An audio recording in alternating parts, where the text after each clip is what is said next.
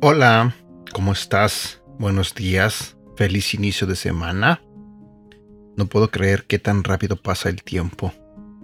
Estamos en abril, ya, tan rápido. Y bueno, espero que ya estés listo o estés lista para empezar una semana más de trabajo, de planes, de lo que sea que estés haciendo en este momento. Tal vez estés preparando a tus hijos para la escuela, Tal vez estés preparándote para ir a trabajar. Tal vez vayas manejando. Bueno, sea lo que sea que estés haciendo, le pido a Dios que bendiga cada cosa que hagas, que te bendiga a ti, que bendiga tu vida, que bendiga la vida de tu familia y que los proteja de todo mal. El día de hoy quiero hablarte sobre un tema que se titula el perdón.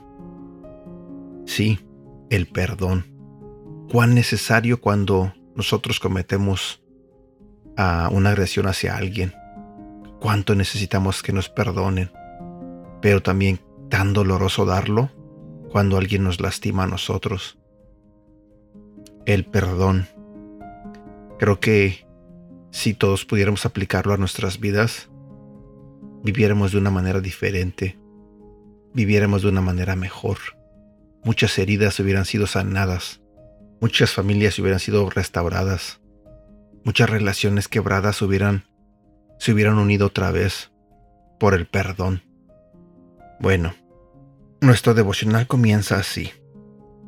El perdón es uno de los temas principales de la Biblia. Desde la historia de Adán y Eva en el libro de Génesis, y a través de las escrituras vemos a muchas personas que pecaron y cometieron grandes errores.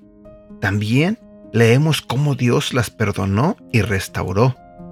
Son historias llenas de luchas, también del triunfo sobre el pecado y el mal. Así es como Dios desea que vivamos, en comunión con Él. Él anhela perdonar nuestros pecados, restaurarnos en su amistad. Dios quiere que nuestras historias también reflejen la transformación que llega como producto de su perdón y su amor. La Biblia está llena de historias de hombres que fallaron a Dios y de un Dios que nunca les falló. Te lo diré nuevamente. La Biblia está llena de historias de hombres que fallaron a Dios y de un Dios que nunca les falló. Versículos para recordar. Efesios capítulo 1, versículos 7 y 8. Por la muerte de Cristo en la cruz, Dios perdonó nuestros pecados y nos liberó de toda culpa. Esto lo hizo por su inmenso amor, por su gran sabiduría y conocimiento. También eh, voy a compartir contigo este versículo que se encuentra en el libro de Efesios capítulo 4, versículo 32. Por el contrario, sean buenos y compasivos los unos con los otros, y perdónense así como Dios los perdonó a ustedes por medio de Cristo. Y bueno, aquí llego yo a la parte final de este devocional.